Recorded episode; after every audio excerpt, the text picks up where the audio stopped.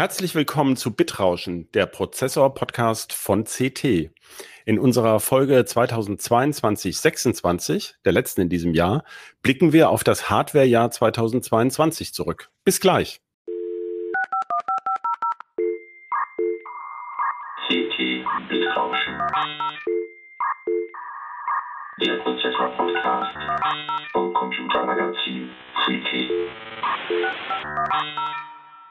Hallo, mein Name ist Christoph Hindeck. In dieser Ausgabe des Podcasts Bitrauschen spreche ich wieder mit meinem Heise Online-Kollegen Marc Mantel. Hallo Marc. Moin. Heute wollen wir einen Rückblick auf 2022 versuchen, was so die Hardware betrifft. Ähm, das, was die wichtigsten Ereignisse waren und am Ende auch noch ein bisschen darüber, was wir vermisst haben. Also ähm, Neudenglisch Fails des Jahres, also was eigentlich hätte kommen sollen und dann doch nicht erschienen ist. Äh, machen wir mal aber den Anfang mit den wichtigen Ereignissen. Das beeindruckendste Ereignis oder schlimmste ist sicherlich der Ukraine-Krieg, der eben sich auch stark auf den IT-Markt auswirkt, ähm, durch zum Beispiel Nachfrageschwund infolge von äh, gestiegenen Preisen, Energiekrise, Inflation, Kaufkraftschwund äh, und anderen Effekten. Ähm, da kann man sicherlich gar nicht dran vorbeigucken. Aber abgesehen davon, Marc, was war denn für dich das wichtigste Hardware-Event in diesem Jahr? Also das Wichtigste persönlich, einfach wegen persönlicher, ich sag mal, Betroffenheit und zeitlicher Nähe wahrscheinlich die Grafikkarten, also RTX 4000 und RX 7000 von Nvidia und AMD. Einfach weil ich seit äh, zwei Jahren eine Grafikkarte kaufen will und nicht dazu komme. Okay. Ähm, Aber damit bist du natürlich genau in der Kadenz, ne? Ich meine, die kommen ja alle zwei Jahre. Ja. Und also ähm, die, die letzte Generation hätte ich schon gerne gekauft, aber die war dann bekanntlich sehr teuer. Äh, jetzt die neue Generation stromhungrig und irgendwie nicht so das Gelbe vom Ei für mich. Deswegen äh, meinte ich persönliche Betroffenheit. Also kurz gesagt, es macht mich einfach nichts an von den Grafikkarten. Ja, okay, aber die, die, die Mittelklasse oder oberen Mittelklasse-Modelle, die kommen ja wahrscheinlich erst noch. Und da dürfte es ja dann ein bisschen attraktiver aussehen, oder? Ja, hoffentlich. Also, wenn schon eine RTX 4080 um die 1500 Euro kostet, dann habe ich irgendwie nicht viel Hoffnung, dass man irgendwie eine bezahlbare 4070 zum Beispiel bekommen könnte. Und leider wird auch die Vorgänger, Vorgängergeneration wieder deutlich teurer. Also so eine 3080 zum Beispiel ist jetzt äh, 100 Euro teurer als noch vor ein paar Wochen. Und auch bei AMD gehen die Preise gerade hoch. Das ist alles ein bisschen unbefriedigend. Gibt es denn dafür eine Erklärung für die Preissteigerung? Also die alten Grafikkarten wahrscheinlich einfach jetzt langsam Abverkauf. Also vor allem so die alte Oberklasse, die will Nvidia eigentlich vermute ich mal gar nicht so viel weiter produzieren. Ähm, da soll ja bald die 4070 Ti kommen, die ja eigentlich die 4080 12 Gigabyte war, was ja an sich schon eine, ich sage jetzt einfach mal ganz dreist Verarsche war an den Kunden. Pff, ja, und also, also du meinst nicht, dass jetzt einfach im Vorweihnachtsgeschäft, wo die Nachfrage hochgeht, man einfach nochmal einen Hunderter draufschlägt und äh, so ein Mitnahmeeffekt. Also dadurch, ja dass die Preissteigerungen so graduell waren, weiß ich nicht. Okay. Also das ging jetzt seit Wochen einfach so hoch und es war nicht einfach schlagartig. Kann also wir haben ja gerade gehört, ähm, von irgendeinem Institut, was gesagt hat, ah, so manches Unternehmen hat die Inflation genutzt, um die Preise auch hochzuziehen und die eigenen Profite deutlich spürbar zu steigern. So nach dem Motto, den Leuten ist mittlerweile schon alles egal. Sie wissen, dass es teurer wird und sind dann auch bereit, die Preise zu zahlen. Hast du den Eindruck oder? Also, ich glaube, wir hatten das erst vor zwei Wochen im Podcast. Jedenfalls, AMD und Nvidia beklagen sich ja über volle Lager oder haben sich beklagt ähm, und dass sie extra Rabattaktionen starten wollten, um die Lagerbestände loszuwerden. Bei den Prozessoren war das ja auch so. Ja, bei den Prozessoren. Sie wollten das explizit auch bei Grafikkarten machen. Irgendwie kam das so primär in den USA an. Und ich vermute, weil sie halt die Lager, also weil sie so rumgejammert haben bei den Lagerbeständen, dass äh, wenn die Preise jetzt wieder deutlich hochgehen, dass das eher, dass die Sachen verkauft wurden zu großen Teilen ähm, und jetzt halt auf die nächste Generation geschaut wird. Ja, ich möchte eigentlich gar nicht so weit drauf eingehen, auf die Grafikkarten jetzt im Detail, aber natürlich ist genau dieses Preischaos auch einer der, der Besonderheiten dieses Jahres gewesen. Also in den vergangenen Jahren hatten wir ja gerade bei Grafikkarten durch den Kryptoboom, äh, was ja auch ein Ereignis des Jahres ist, der Krypto-Crash, oh ja. den wir haben, nur kurz erwähnt, aber da hatten wir ja wahnsinnige Grafikkartenpreise. Man hatte dann eine Normalisierung erwartet und jetzt ist irgendwie gar nicht mehr vorhersagbar, was was kostet. Manche Sachen sind ganz billig, andere sind teuer oder werden noch teurer. Ähm, es gab gerade ein schönes Interview mit äh, dem Chef von Notebooks Billiger, ähm, einer Firma, muss man vielleicht für die Zuhörerinnen und Zuhörer sagen, die im Raum Hannover eben auch sitzt und ein großer deutscher Hardwarehändler ist mittlerweile und die sich erstaunt gezeigt haben, wie ausgabefreudig doch die Leute waren. Ähm, man muss hier, glaube ich, immer ganz vorsichtig sein. Ich denke schon, dass viele Leute gar kein Geld haben und auch wirklich echt gekniffen sind jetzt mit den Energiepreisen. Aber es gibt eben doch viele Leute, die, die eigentlich recht flüssig sind und die dann doch ähm, mehr ausgeben als gedacht. Und äh, also insofern nimmt der Handel sich dann auch seinen Teil natürlich, kann man ja auch verstehen, äh, dass ja. sie dann sagen, naja gut, wenn die das bereit sind zu zahlen, dann nehmen sie es halt auch. Aber da kommen wir ins Spekulative, das finde ich sehr schwierig. Ich wollte mehr auf die Ereignisse gehen. Ähm, Aber du hast gerade schon angerissen, äh, wo wir es, das, das wäre so ein kleiner Übergang, kriegen wir es auch mal hin. Puh. ähm, der der Krypto-Crash, das war ja an sich, also das eine ist ja der Crash, dadurch, dass die Preise untergegangen sind, war auch das Mining dann total interessant. Aber Ethereum hat ja auch endlich mal den Umstieg geschafft von ähm, Proof of Work zu Proof of Stake. Ist jetzt also deutlich umweltfreundlicher, was auch mal eine schöne Nachricht ist. Also das ganze Grafikkartenmining ist da nicht mehr vorhanden. Ähm, und funktioniert das denn? Ist das dein Eindruck? Also ich meine, dazu musst du doch bei Proof of Stake heißt es ja, du musst einen gewissen Anteil in, in Ethereum oder in Ether eben haben, und genau, das ist, wenn man also sozusagen investieren. Ähm. Ja, das ist halt, wenn man einen eigenen Node machen will, primär. Ähm, also quasi einfach ein Validierer, der die Transaktion dann bestätigt. Wenn man das komplett an deine machen will, dann muss man da den Gegenwert von einigen tausend Euro reinstecken, was äh, jetzt für die große Masse wahrscheinlich nicht in Frage kommt, aber man kann sich auch da wieder an sogenannten Pools beteiligen, wo dann äh, quasi ein, ein Anbieter einen Node betreibt und man sich dann einfach beteiligen kann durch eine Investition.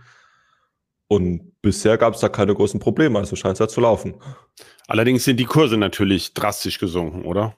Ja, also ja. das ist halt weiterhin der Fall. Wobei man auch sagen muss, es ist jetzt halt nicht so der ganz große Crash, also die Coins. Ja, ja, okay, es ist nicht auf ein, es ist nicht auf unter zehn Prozent zusammengebrochen, sondern auf irgendwie sowas wie 40 Prozent von dem oder 30, was es letztes Jahr war, oder? Ja, bei Ether ist es, glaube ich, ein Viertel, so Pi mal Daumen. Okay, ja gut, ja, also, ja. Aber also der Punkt ist ja der oder die eigentliche Frage, ich wollte auch da gar nicht so ins Detail gehen. Es gab große Änderungen, aber es gab vor allem ja den Zusammenbruch dieses vermeintlichen Stablecoins. Dieser Stablecoin trägt seinen Namen zu Unrecht, denn er war ganz unstable. Terra ja, das, USD. Das waren die Mai. In, im Zusammenhang mit der ganzen FTX-Geschichte, das ist ja, da kann man noch mal. Moment, das kam ja erst später. Das war ja sozusagen, dass der Domino-Effekt wurde ja ausgelöst schon im Mai von der, ja. von dem Stablecoin-Zusammenbruch und dann ging es immer weiter und dann kamen eben sozusagen auch Schweinereien ans Licht.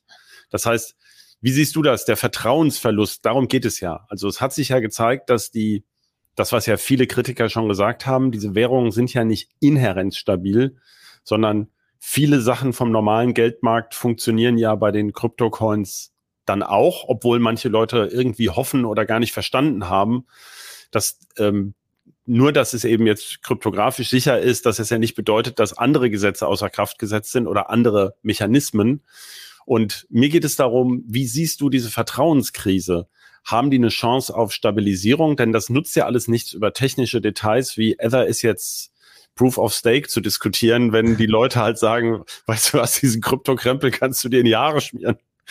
Es gibt halt diese Diskrepanz zwischen den Hardcore-Nerds, sag ich mal, die Krypto an sich wegen der Dezentralisierung geil finden und die ja ohnehin ihre Coins eigentlich nicht auf so einer, ich sag mal, zentralisierten Börse halten wollen, sollen, wie auch immer.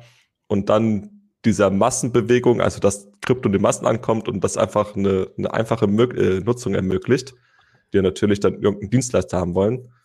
Äh, und diese, ich sag mal, Krypto in der Masse hat jetzt natürlich erstmal einen mega Vertrauensverlust. Also ich denke mal, der normale Mensch, der halt die normalen Medien konsumiert, also jetzt nicht irgendwie in der nerdigen Ecke unterwegs ist, der weiß jetzt erstmal Krypto, oh, Milliardenverluste und äh, alle Ersparungen oder äh, das ganze gesparte Geld weg.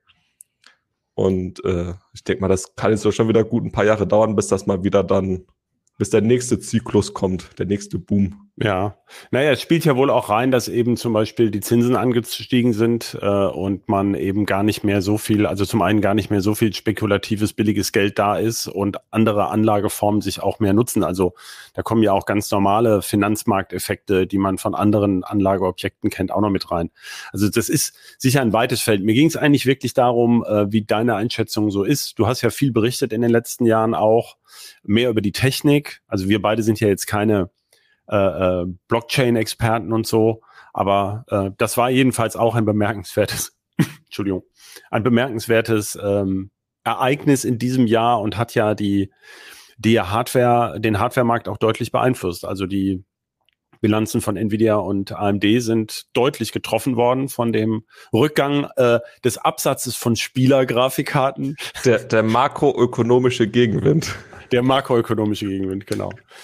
Ja, was gibt's sonst noch an Hardware-Produkten, die dir jetzt sofort einfallen, die du wichtig findest für dieses Jahr? Wichtig. Also Signature Products of the Year.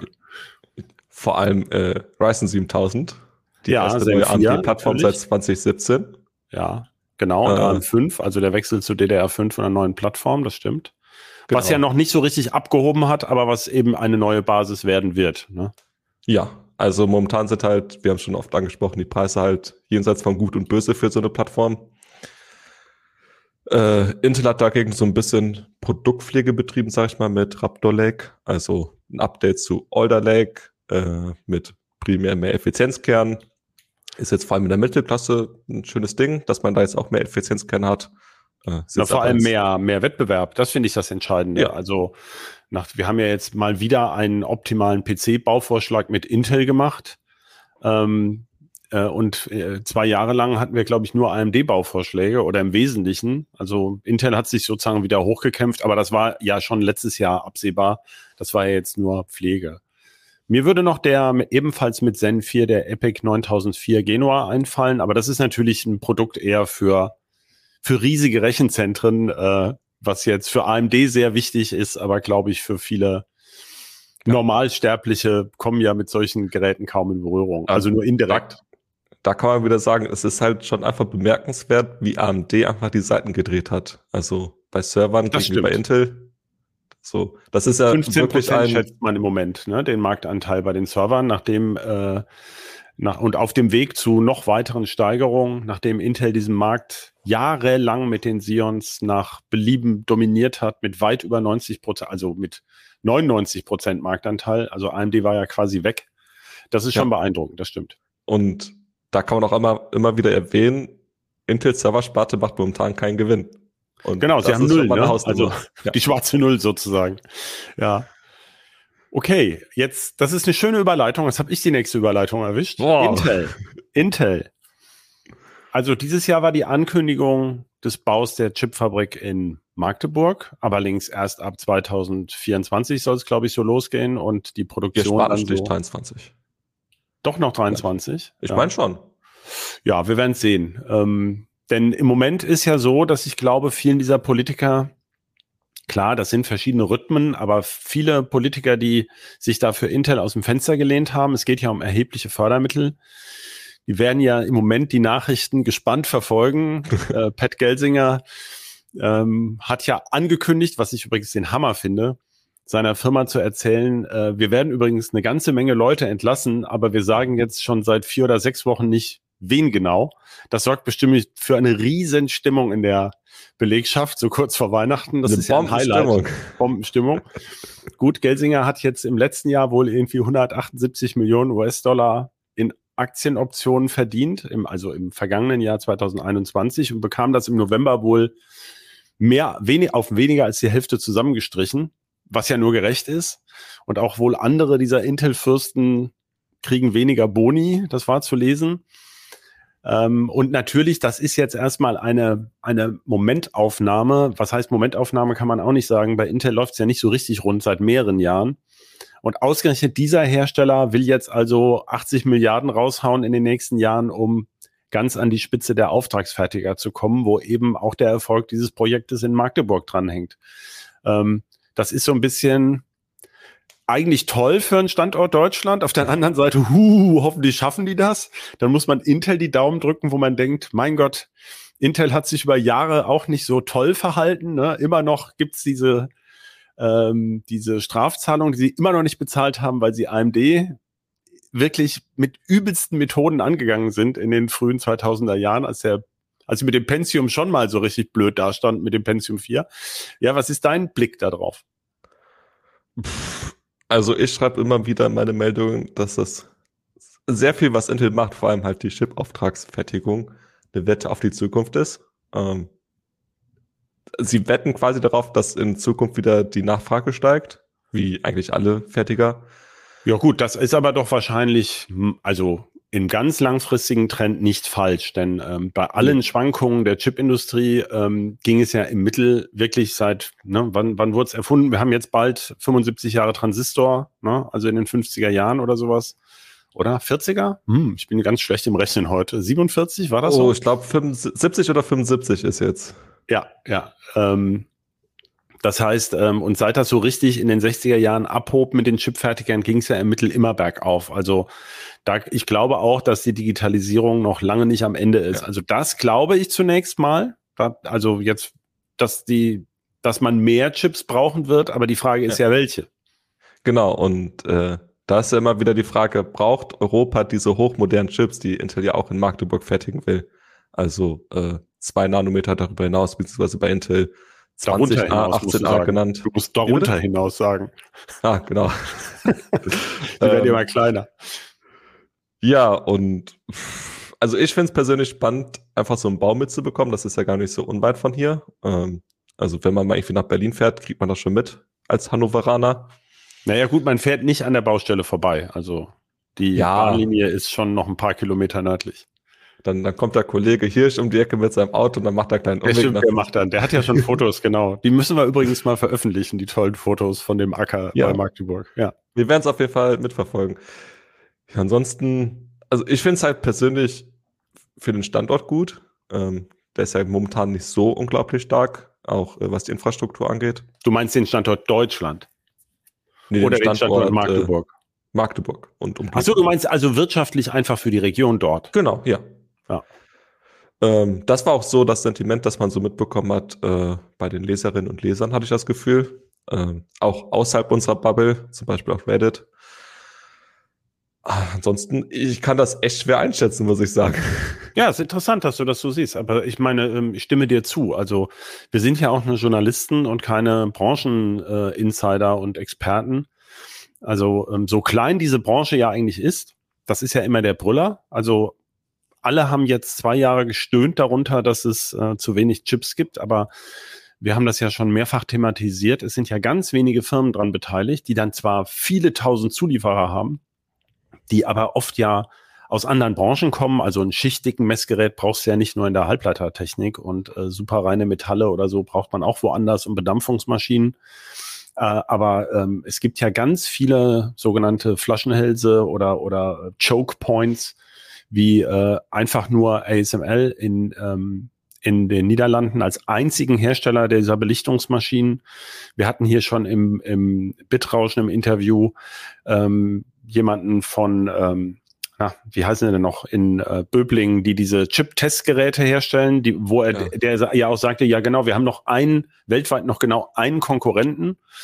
Ähm, und dafür, dass eben so viele Branchen da dranhängen, bin ich immer wieder verblüfft, wie stark das konzentriert ist. Das ist ja noch stärker konzentriert als im Energiemarkt. Und ähm, na das, gut, also das geht ja da schon weiter als bei, bei, bei ASML, also allein schon die Zulieferer für ASML, also jetzt jüngstes Beispiel Zeiss. Da, also da fängt es ja schon an, dass einfach ASML sagt, wir können nicht mehr produzieren, wenn wir unsere Zulieferer nicht mehr produzieren und dann zieht sich das halt durch die ganze Kette. Na klar. Und jeder Aber wie schnell das sieht, das sehen wir im Moment bei den Medikamenten, wo man denkt, äh, wenn man das ganze Zeug nach Indien auslagern kann und China, dann kann es doch auch nicht so schwer sein, hier so eine Fabrik dafür zu bauen, die dann eben teurer ist. Aber anscheinend ist es eben doch viel schwieriger als gedacht. Und deswegen meine ich ja, also so tolle Experten sind wir ja auch nicht. Wir schreiben darüber, wir lesen da viel drüber. Äh, wir lesen ja mehr, als wir schreiben. Aber äh, dass man jetzt so richtig im Detail sofort beantworten kann, warum das so ist oder solche Sachen einschätzen kann, das ist ja gar nicht, ähm, würde ich mir nicht anmaßen. Aber ja, interessant. Gut zur Lücke. Genau, aber gut, dass du darauf hingewiesen hast. Also es ist sehr schwer einzuschätzen und ähm, da haben ja auch schon Experten darauf hingewiesen, dass das eben mit Intel, das ist ja nicht also Intel will als Auftragsfertiger dort arbeiten, ist aber bisher gar kein erfolgreicher Auftragsfertiger. Also Intel genau. ist zwar Auftragsfertiger, aber ein ganz kleines Lichtchen im, in der Riege der Auftragsfertiger und das wird man erst noch sehen, ob das so klappt. Gut, das war also das Chipwerk. Dann gab es ja Gerüchte, es sollen noch mehr Chipwerke kommen, die haben sich aber nicht bewahrheitet bisher. Das heißt, es gibt natürlich welche, also ähm, wir hatten ja, ich hatte ja von dem schönen Standort Itzehoe berichtet, wo ihr euch alle beömmelt habt, weil ihr nicht wusstet, wo das ist. Aber da wird ja auch ein, ein Chipwerk gebaut von Vishay. Und ähm, es gibt, glaube ich, noch andere kleinere Sachen, die ausgebaut werden. Ja, Bosch will noch weiter ausbauen, Infineon will weiter ausbauen. Also insofern, es gibt ja mehrere große Investitionen in Deutschland ja. ähm, bei es den Chips. Monaten, wenn nicht sogar seit einem Jahr, Gerüchte, dass TSMC nach Deutschland will. Das, ich denke mal, das ist das, was du gerade meintest, aber das ist halt bisher noch nicht konkret geworden und mehr als Gerüchte gibt's auch nicht. Ja, vielleicht gucken die erstmal, wie das bei Intel so läuft mit äh, der Stromversorgung ich, und ich so. Ich war ja neulich bei, bei TSMC in Amsterdam bei dem ja. Event. Ich habe nahegelegt, äh, wenn Sie nach Deutschland kommen wollen, dann sollten Sie sehr proaktiv auf das Thema Wasserverwertung eingehen. Ähm, das hatten wir bei Tesla in Grünheide gesehen. Das ist ein sehr großes Thema in Deutschland. Naja, klar. Also ähm, man sieht ja in vielen Regionen Probleme mit der Wasserversorgung. Da ist ja. es natürlich super, wenn man sich hinstellt auf die Maskart und sagt, wir brauchen mehr Wasser. Das kommt nicht mehr Wasser, sondern noch mehr Wasser. Das kommt natürlich immer super an. Na klar. Aber die Halbleiterindustrie, gut, das ist auch wieder eine tolle Überleitung, die dir da gelungen ist. Also oh. Intel hat ja Pläne, Net Water Positive. So heißt das irgendwie im, im Sprech. Also ähm, bis, aber nicht jetzt gleich, sondern bis, glaube ich, 2028 oder 30 ist die Planung, dass man tatsächlich so, so stark das Wasser nachbereitet äh, und ähm, äh, auch zirkulär nutzt, dass man tatsächlich, ähm, wie das mit dem Positiv genau gemeint ist, das habe ich nicht verstanden, auf jeden Fall nicht sonderlich viel braucht. Also ich ja. meine, man muss ja auch sehen, die Landwirtschaft, äh, die Lebensmittelverarbeitende Industrie, die brauchen ja auch wahnsinnige Mengen an Wasser. Ähm, insofern äh, ist jetzt die Halbleiterei in, in Mitteleuropa nicht das Kernproblem. Aber natürlich, ähm, je mehr man Fabriken hinbaut, Flächen versiegelt und Wasser verbraucht, davon wird es natürlich nicht besser, logischerweise. Richtig. Ja. Genau. Ja, und Intel will ja viel grünen Strom nutzen.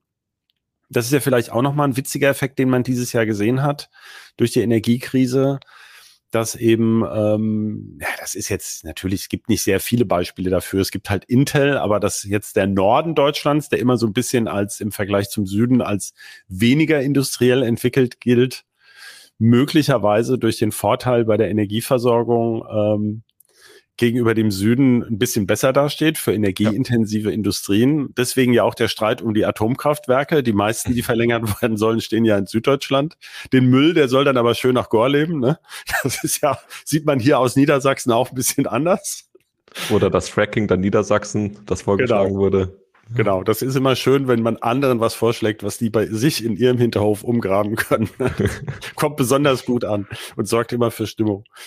Ja, Okay, also das ist jetzt mal für die Halbleiterindustrie das gewesen. Das fand ich schon sehr wichtig. Also diese, diese Aussage, dass es auch wirklich so kommen soll. Da wird man sehen, das wie die doch Finanzierung Punkt läuft. Bei, Im Bitte? Thema Halbleiter Fails. Also. Da wollte ich später noch drauf. Ich wollte noch okay. auf ein paar, ich wollte noch, was auch ganz wichtig war, äh, denke ich, ist der ähm, erste Exascale Supercomputer. Also der erste, der wirklich ein paar Exaflops macht. Oder ein Exaflops bisschen ja. mehr als 1,102 oder sowas waren es, ne? In, ähm, ähm, in den USA. Ja, ich meine, mir fällt das Institut gerade nicht ein, sag's mal, ähm, am äh. ORNL, Oak Ridge, ne? Ähm, ja, müsste sein. Genau. Also Frontier.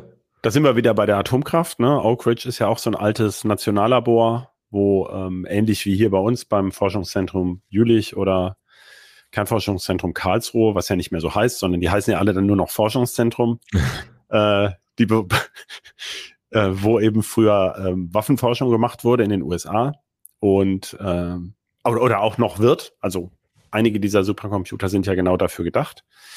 Da sind wir ja schon öfter drauf eingegangen, aber da ist ja jetzt bekannt geworden, dass eben der erste Exaflops-Computer Europas, zumindest der öffentlich geförderte, das wird auch vermutlich der erste sein, der kommt ja dann eben tatsächlich nach Jülich, ne?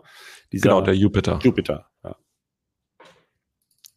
Und in ähm, Finnland steht ja schon ein relativ starkes System, was ganz ähnlich aufgebaut ist wie der Frontier. Äh, Genau, der Lumi.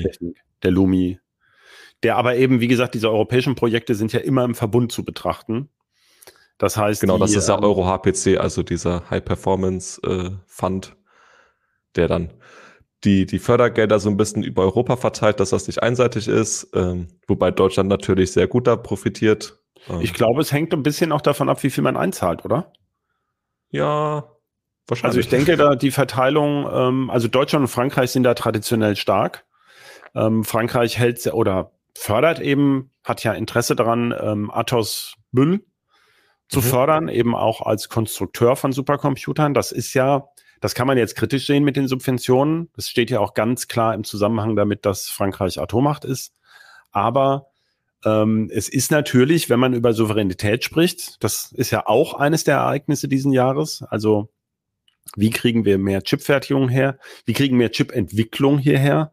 Ähm, da ist man ja schon dabei. Da braucht man natürlich auch die Firmen, die die Supercomputer bauen. Und ähm, ja, da ist sicherlich immer, wo Geld fließt, finden sich ja immer welche, die, die, die ein kleines Flüsslein in ihre Richtung abzweigen. Das ist ja immer so, äh, gerade bei Fördermitteln.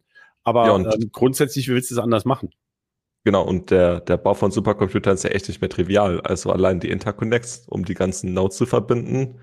Äh, da hat ja unter anderem Frontier gezeigt, dass das nicht so gerade ohne ist. Ähm, Ja, aber gut, das war schon immer so, Marc. Also da Ja. äh, erinnere ich mich schon vor vielen Jahren, da Okay, Oh Gott, da- das immer wieder mit dem, wie effizient sind diese Interconnects wirklich und skaliert das und klappt das. Also das fand ich jetzt nicht bemerkenswert. Das ist ja eigentlich immer so. Und der Frontier soll ja überhaupt erst so richtig übergeben werden. Also wenn diese Linpack-Läufe für diese Exaflops, ja, Größenvergleich, sag ich mal, um ein, ein jugendfreies Wort zu nehmen, äh, diesen Flops-Vergleich, wenn diese Messungen laufen, sind die Geräte ja noch nicht übergeben üblicherweise, sondern das machen die ja so schnell wie möglich, um auf die Liste zu kommen.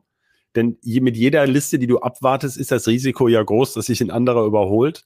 Und übergeben wird Frontier so richtig ja erst im äh, Januar oder Februar 2023. Und dass dann nicht alle Interconnects mit der vorher zugesicherten ähm, SLA, also Service, äh, ähm, äh, wie sagen wir, Verfügbarkeit oder, oder Performance laufen, das finde ich nicht ehrenrührig. Ich meine, dafür ist die Zeit ja da. Ich meine, wir wissen ja, was Deadlines bedeuten. Also da ist jetzt nicht immer so, dass man schon Monate vorher alles fertig hat. Ne? gut, da, da hast du ein bisschen mehr Erfahrung als ich. Das, das räume ich Ja. ein.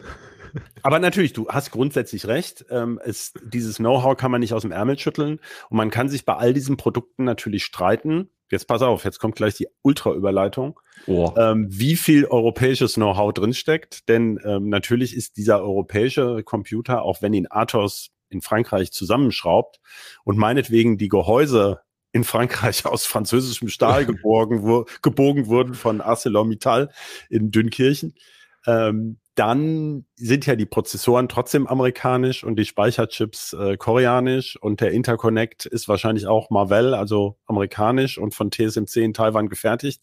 Also was da am Ende europäische Technologie ist, da, da sieht man an dem Beispiel ja schon, was man aufholen muss. Mhm. Und damit bin ich beim European Processor Initiative, EPI. Und jetzt kommen wir so langsam zu den Fails des Jahres. Wo ist Rea? Ja. Äh, gute Frage.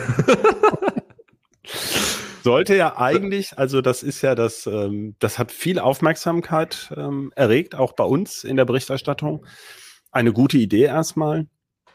Ein Konsortium und dann auch die Firma Cy-Pearl für, ich glaube, für Silicon Pearl, für Siliziumperle ähm, in Frankreich angesiedelt, entwickelt diesen europäischen Prozessor, der dann in Abwandlung, also nicht genau der, sondern in Abwandlung irgendwann mal auch als in einem Exaflops-Computer, zum Beispiel im Rechenzentrum in Barcelona, rennen könnte. Da ist also, das hört sich erstmal alles ganz vernünftig an, wer da beteiligt ist.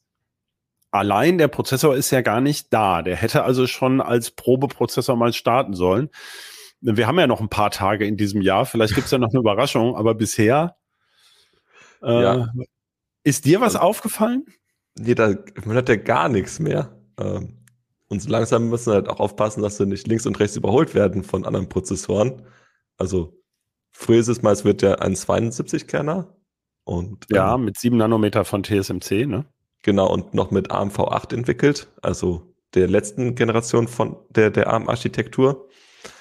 Und äh, ja, also anscheinend, also wir nähern uns langsam einer Zeitlinie, wo sie den wieder zumindest überarbeiten sollten, bevor der überhaupt produziert wird. War ja auch so geplant. Der Nachfolger heißt, glaube ich, Kronos. Und der ja. sollte eigentlich dann 2023 oder so kommen. Also zwei Jahre nachdem der erste gestartet ist. Also das scheint schon, das scheint also doch das Know-how nicht so ganz vorhanden zu sein. Also insofern war ja das Problem, die Problemerkennung war ja schon mal gut.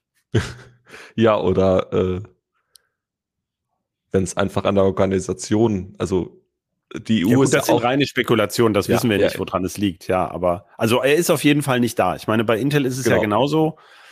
Äh, nicht da ist ja auch immer noch der Xeon Sapphire Rapids, äh, Xeon Scalable Processor der vierten Generation. Genau. Der soll aber jetzt kommen, 10. Januar, also der ist, der ist jetzt, bestimmt jetzt schon wirklich, Shipping wirklich. for Revenue, wie es so schön heißt, ne? Ja, also äh, der Aurora Supercomputer wird sich freuen. Der ist ja auch. Der ist ja der, auch. Sollte eigentlich, das sollte der erste. Da. Das sollte der erste Exascale Supercomputer in den USA werden. Äh, Ursprünglich mal, ja. Ja, vor ein paar Jahren. Genau. Jetzt soll es aber dann 2023 aber wirklich der zwei Exaflops Computer werden. Genau, der wurde ein bisschen zwischendurch äh, dann aufgemotzt. Also theoretisch aufgemotzt. Man, ne? ja. Okay, aber dafür haben wir schon, davon hat Intel schon viel Prügel bekommen von allen Seiten. Also das wurde ja schon sehr ausführlich diskutiert. Da haben sie sich auch wirklich ein Denkmal gesetzt. Seit 2018 geht jetzt dieses Gezerre über Jahre. Also wir werden sehen, was dann nächstes Jahr passiert. Ähm, es ist ein bisschen wie bei der Fußball-WM, ne? Also man kann dann viel diskutieren, aber es passiert dann auf dem Platz und man kann sich die Mitspieler und Veranstalter nicht immer so aussuchen. Ja, jetzt ist aber nicht nur, nicht nur Intel und, und ähm, Silicon Pearl hatten Probleme, sondern ähm, was ja auch so ein bisschen Elephant in the Room ist, es gibt ja den, den ewigen demnächst Komma Risk 5, also die ähm, Chip, also nein, offene Instruction Set, offene Befehlssatzarchitektur Risk 5, deren Implementierungen nicht unbedingt offen sind, aber wo man eben auch schon lange mal ähm, Du hast gerade gestern wieder was getickert oder vorgestern von Ventana Microsystems, ein, ein Chiplet mit Hochleistungs-RISC-V-Kern. Ähm, es ist ja viel weiter verbreitet, als man denkt. Also in manchen Sachen stecken bereits äh, RISC-V-Kerne, aber eben nur so, ich sag mal so Furzi-Mikrocontroller, die eigentlich nichts können, sondern so ein bisschen ähm, aber ist ja logisch, dass man mit denen anfängt. Äh, die Chipfirmen müssen das Design ja erstmal lernen.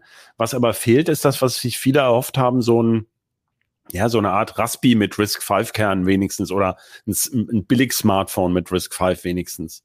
Oder mal ein Router oder so eine, so eine Art Fritzbox mit Risk 5. Das ist alles irgendwie noch nicht so richtig da, oder? Ja, also Risk 5 hat halt so ein bisschen die Stellung, die ARM vor vielen Jahren hatte. Also so bisher der kleine, die, die kleine Konkurrenz, die so ein bisschen Marktanteil untenrum wegnimmt. Ähm,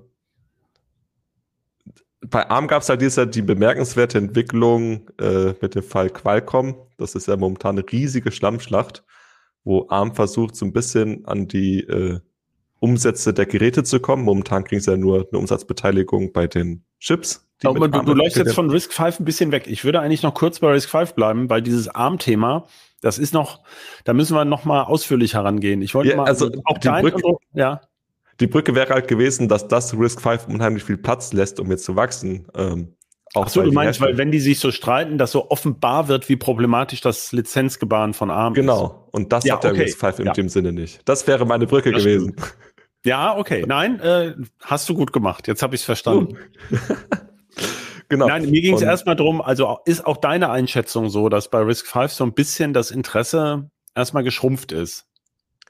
Jetzt ja, in was der- heißt geschafft? Ich glaube, wir bekommen einfach ganz viel gar nicht mit, was da so passiert. Und ähm, das wird sich wahrscheinlich dann auch erst in den nächsten Jahren zeigen. Äh, Die ersten, ich sag mal, Raspi-ähnlichen Boards, die gibt's ja, ist halt momentan Na, das. äh, äh, ich habe es ja bestellt. Also ich sag's mal, ähm, natürlich haben wir das sofort bestellt, diesen Vision 5 2, aber geliefert ist er noch nicht. Das heißt, Oh, so richtig geben, sonst hätte ich darüber längst berichtet, Marc. okay. Also ich habe wenn ich das hätte, würde ich loslegen. Und der Vorgänger, dieser erste Schuss, der war ja, ich mach, ein Schuss in den Ofen ist jetzt zu böse gesagt, aber der ist wirklich nur für Entwickler interessant. ja, Ähm, also es ist kurz davor, aber ich glaube, es reißt auch gerade so die unser unser zwei- 2022 Thema. Das ist das ist der Punkt. Also insofern ja, sehe ich es eher auf der Fail-Ecke. ja, okay, das, das ist fair, ja. Und jetzt aber zu ARM, genau, da wollte ich nämlich auch drauf hinaus. Wie du schon sagst, also ARM schlägt im Moment ein bisschen um sich, hat man das Gefühl. Ja. Das heißt, dieser Streit mit dem, ich meine, das muss man ja sagen, Qualcomm gehört ja zu den wichtigsten Kunden. Ähm, vielleicht eine ganz kurze Einleitung, was ja so schwer zu verstehen ist. Also die erfolgreichsten, also ARM ist ja erstmal vor allem in Smartphones wahnsinnig erfolgreich und Genau. in allem, was unterhalb von Smartphones rangiert. Also sei es Mikrocontroller für Waschmaschinen, es gibt ja mehrere Milliarden Chips mit ARM-Technik, die je, jedes Jahr gefertigt werden. In jedem, in jeder SSD steckt ein Controller drin damit. Aber damit verdienen sie eben zu wenig Geld für diese, für die Weiterentwicklung. Und am meisten haben sie in den letzten Jahren verdient mit diesen Smartphone-Kernen, weil sie, die sind ja einfach wirklich sehr performant. Da kann man also mehr Geld für nehmen. Und Qualcomm ist ein ganz wichtiger Kunde. Und worauf ich hinaus will, was so schwer zu verstehen ist, Viele denken, Apple ist so ein wichtiger ARM-Kunde, weil Apple auch der erfolgreichste x86-Konkurrent ist jetzt bei den PCs und so mit, mit ARM-Chips, mit M1 und M2. Aber ARM hat das eben selber gesagt, dass ihnen dieser Apple-Erfolg ganz wenig nutzt, weil ja diese Designs von Apple, die kann ja niemand, kein anderer Kunde lizenzieren. Und darauf, darauf will ja, darauf legt ja Apple auch sehr großen Wert, dass das keiner, niemand anderes darauf Zugriff hat, auf ihre besonders starken Kerne. Und Qualcomm tut sich wahnsinnig schwer, da hinterherzukommen und hat jetzt eben diese Firma Nuvia gekauft mit ehemaligen Apple-Entwicklern, was ja auch schon eine schwierige Geschichte ist. Und jetzt ist ARM natürlich irgendwie, und ARM will aber auch von diesem Geschäft profitieren. Und jetzt haben sie sich ineinander verkeilt, obwohl sie ohne einander ja nicht können, die beiden ARM und Qualcomm. Genau.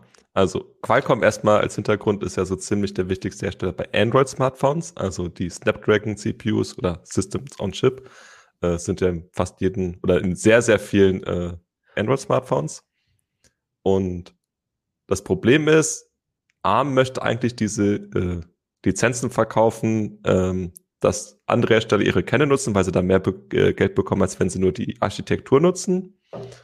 Und Qualcomm möchte jetzt mit dem Nu- Nuvia-Kern, also Nuvia hatte wieder eigene Kerne entwickelt, ja, in die eigenen Produkte.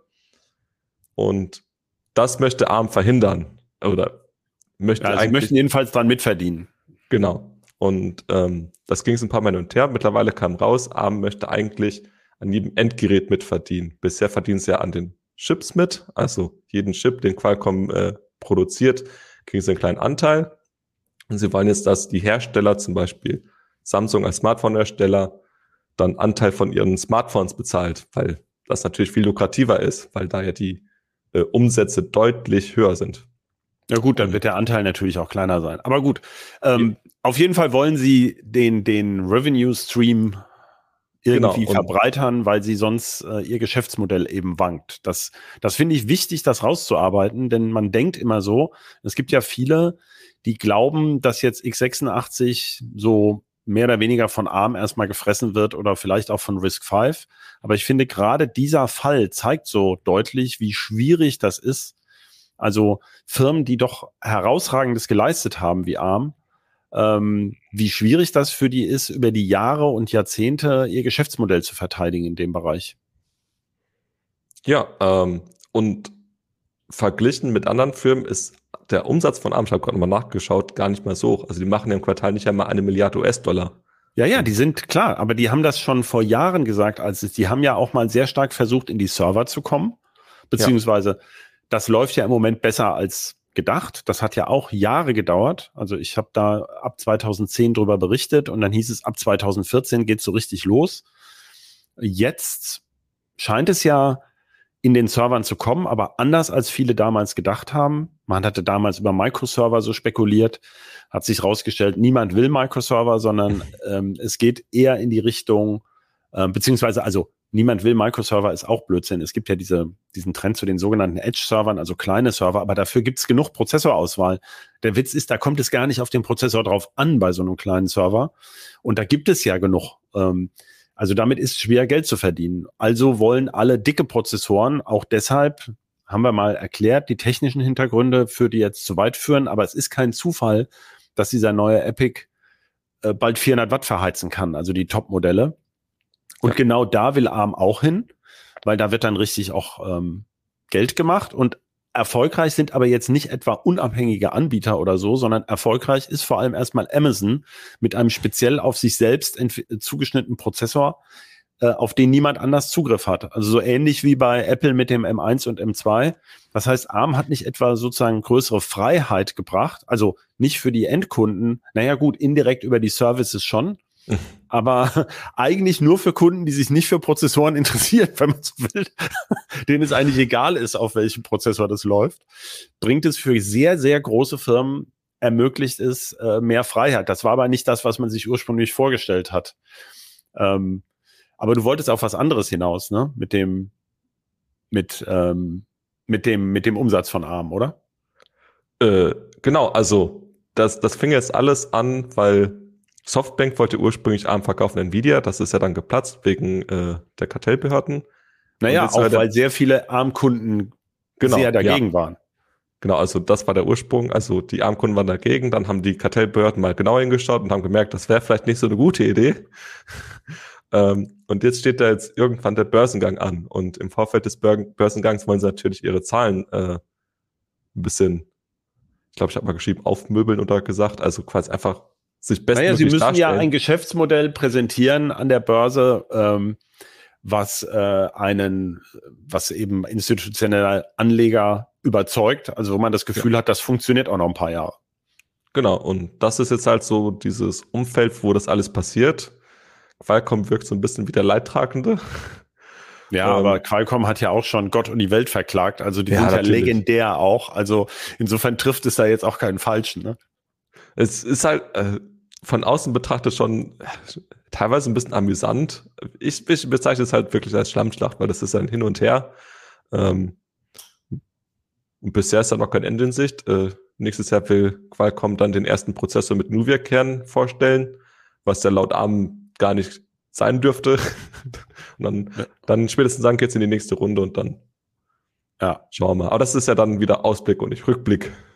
Ne, ja, klar, aber natürlich ähm, hilft es, das einzuordnen, weil ähm, wenn man sich wünscht, dass mit Risk 5 eine offene Befehlssatzarchitektur vielleicht mehr äh, Marktanteil erhält, ähm, da sieht man ja die Schwierigkeiten. Das wird ja nicht passieren, wenn man diese Entwicklung nicht ähm, langfristig durchhalten kann. Also diese, man sagt das bei den Servern vor allem, also man kauft keinen Server, die großen Firmen wie diese Hyperscaler, die ja die wichtigsten Kunden sind und weit mehr als die Hälfte aller Serverprozessoren kaufen, die kaufen ja nicht einen speziellen Prozessor, äh, sondern die kaufen ja sozusagen eine Roadmap, sondern die brauchen ja einfach ein, ähm, eine, einen Fahrplan, wie sie dann ihre Server in drei Jahren äh, oder in fünf Jahren oder vielleicht sogar in acht Jahren umrüsten, um Dienste anbieten zu können, die sie jetzt erst entwickeln, wobei sie nicht zwischendrin einfach mal die Software umstellen können. Darum genau. geht es ja gerade.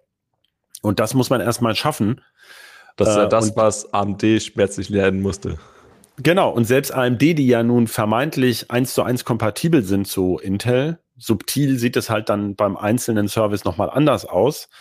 Äh, aber es ist auf jeden Fall einfacher schon mal als auf ARM zu wechseln und erst recht auf Risk 5 zu wechseln. Das ist ja gar nicht absehbar, wie das funktioniert in diesen Branchen. Da gibt's ja noch gar kein lebendes Beispiel für.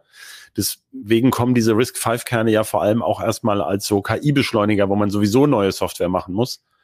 Ähm, ja, also das zeigt dieses Problem und auch, dass es bei ARM gar nicht so rosig ist. Also die Umsätze sehen zwar gut aus, aber diese Streitigkeiten zeigen ja schon so Risse im, im Unterbau. Mhm. Was haben wir noch an, ähm, an äh, wir sind ja schon mehr in dem Fail-Bereich und dann denke ich, reicht es auch so allmählich. Ähm, was, was war noch? Ähm, äh, ja, die drei Nanometer-Prozessoren. genau. Die habe ich noch auf der hinaus wollte. Meinst du, in den verbleibenden äh, wenigen Tagen des Jahres 2022 kommt noch die Ankündigung eines, eines 3-Nanometer-Prozessors? Nein. Wie so einfach? Also äh, TSMC und Samsung haben, glaube ich, in den letzten Quartalsberichten behauptet, sie hätten Mass Production Shipping. Ja. Das heißt, sie liefern bereits an irgendwelche Kunden aus, die diese Prozessoren aber wahrscheinlich erstmal validieren oder wir wissen gar nicht, welche es sind.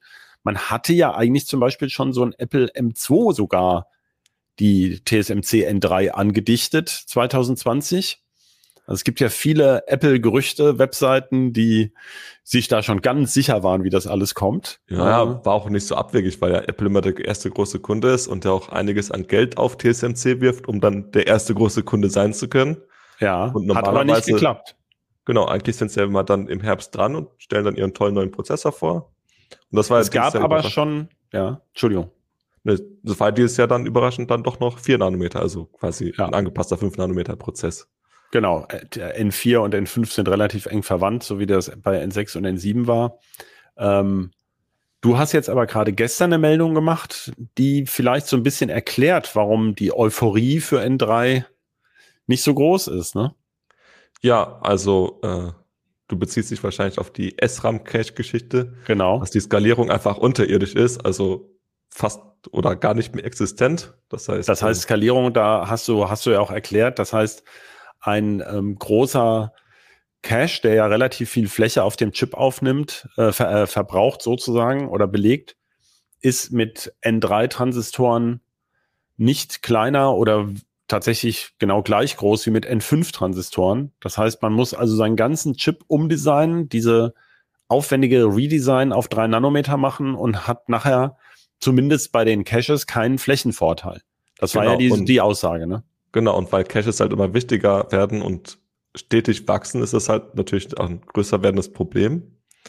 Ähm, und gleichzeitig N3 wirkt so, als hätte da kein großer Hersteller irgendwie sonderlich großes Interesse dran. Äh, TSMC bringt halt nächstes Jahr noch die, die abgewandelte Version N3E. Äh, e steht wahrscheinlich für Extended oder ja. Ähm, und anscheinend kommt dann so der erste große Rutsch, wo dann die Hersteller wechseln, wahrscheinlich auch Apple. Ähm, aber dieses Jahr drei Nanometer für niemanden ein Thema. Also wir kennen keinen Hersteller. Ähm, vielleicht ist das irgendjemand dann also bitte melden, liebe Zuhörerinnen und Zuhörer, wenn Sie einen Chip zu Hause bei sich finden aus der 3-Nanometer-Fertigung.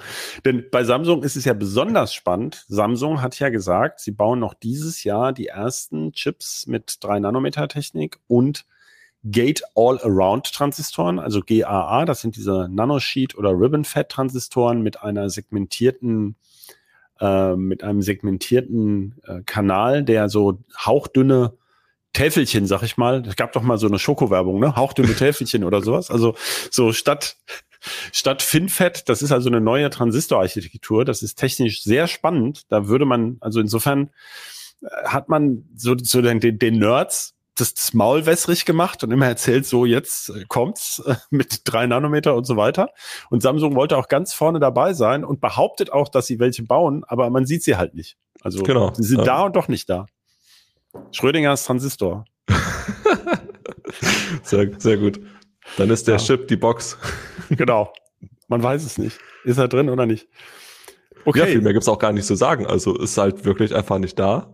Genau, wir ähm. wissen es einfach nicht. Also es ist tatsächlich verblüffend und natürlich das Geschäftsmodell, man kann es nicht oft genug sagen, der Auftragsfertiger ist natürlich genau darüber nicht zu reden, wem sie den Chip verkauft haben. Sonst könnten sie ihren Laden gleich zumachen. Also ein Auftragsfertiger, der rumerzählt, was sein Kunde da reinbaut, ist, ist kein Auftragsfertiger mehr. es, das ist, also wenn was veröffentlicht wird, ist das mit den Kunden immer abgesprochen. Ähm, ja, ich würde sagen, wir könnten jetzt bestimmt noch lustige Sachen ausgraben, wie den Sicherheitschip Microsoft Pluton, den hatte ich hier noch notiert, der aber auch so ein bisschen als Bettvorleger gelandet ist, als besseres TPM. Bisher ja. sieht man noch nicht viel davon. Aber ich würde sagen, äh, wir machen mal Schluss. Das wird jetzt auch immer spezieller, glaube ich, wenn wir schon bei den ja, Nanosheet-Transistoren gelandet sind. Oder hast du noch irgendein Thema? Nö, nö, nö. Okay. Gut, dann danke ich dir ganz herzlich, Marc. Und äh, auch unserem Producer Ralf. Vor allem aber vielen Dank Ihnen an unsere Zuhörerinnen und Zuhörer. Wir freuen uns über Feedback, wie immer an per Mail am besten an bit-rauschen.ct.de oder auch ins Forum. Und wenn Sie Lust haben, gehören Sie bitte auch bei anderen Podcasts rein von Heise Medien. Ähm, die finden Sie unter heise.de slash podcasts, also wo man sie eigentlich auch suchen würde und auf allen bekannten Podcast-Plattformen.